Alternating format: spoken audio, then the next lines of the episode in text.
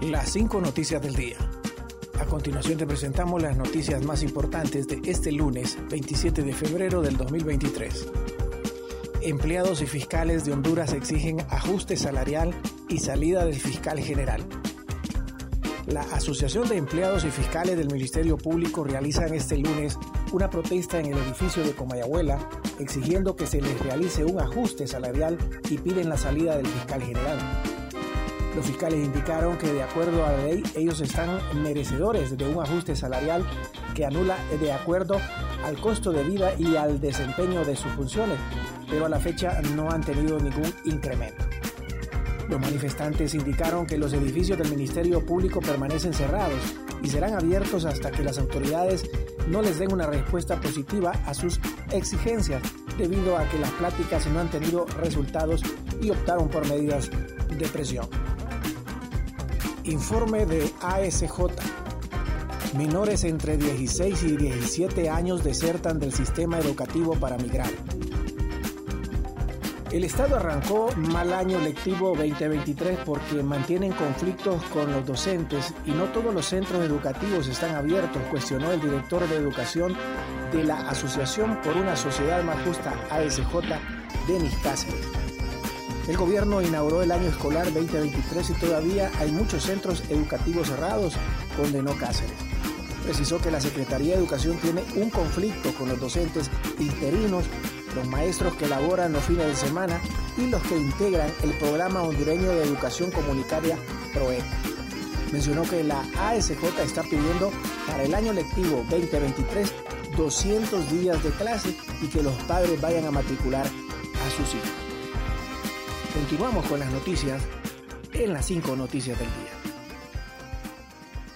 Canciller de la República se reunió con el director de la OIM con el propósito de conversar acerca del trabajo conjunto en el tema de migración, el embajador Eduardo Enrique Reina, secretario de Relaciones Exteriores y Cooperación Internacional, sostuvo una reunión con el señor Antonio Vitorino, director de la Organización Internacional para las Migraciones OIM, en el encuentro también se abordaron temas como los derechos de los migrantes, programas de visas temporales, apoyo para los menores no acompañados y los migrantes retornados, entre otros temas de cooperación que benefician a Honduras.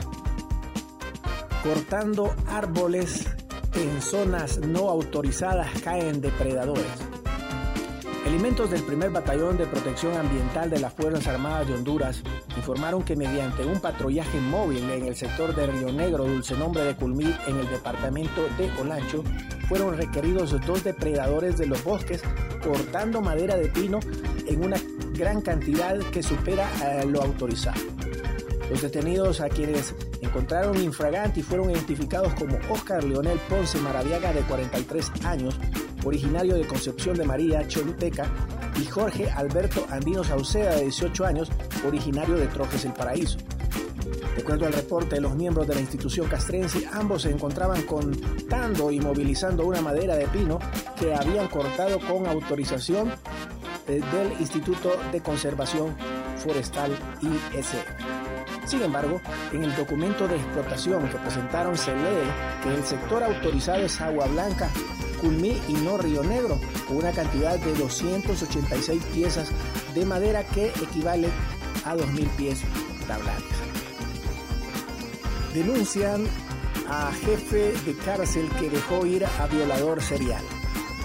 El juzgado de ejecución penal de los tribunales progreseños denunció este lunes al jefe del presidio local ante la dirección del Instituto Nacional Penitenciario INP por violar un mandato judicial y dejar en libertad a Samuel Orlando Martínez Aguilar, quien suma 121 años de cárcel por 11 condenas por violación, violaciones especiales y robo.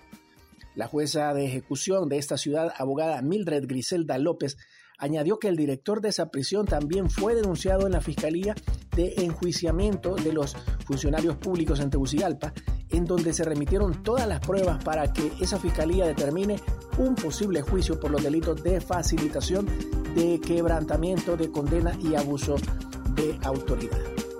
Gracias por tu atención. Las cinco noticias del día te invita a estar atento a su próximo boletín informativo.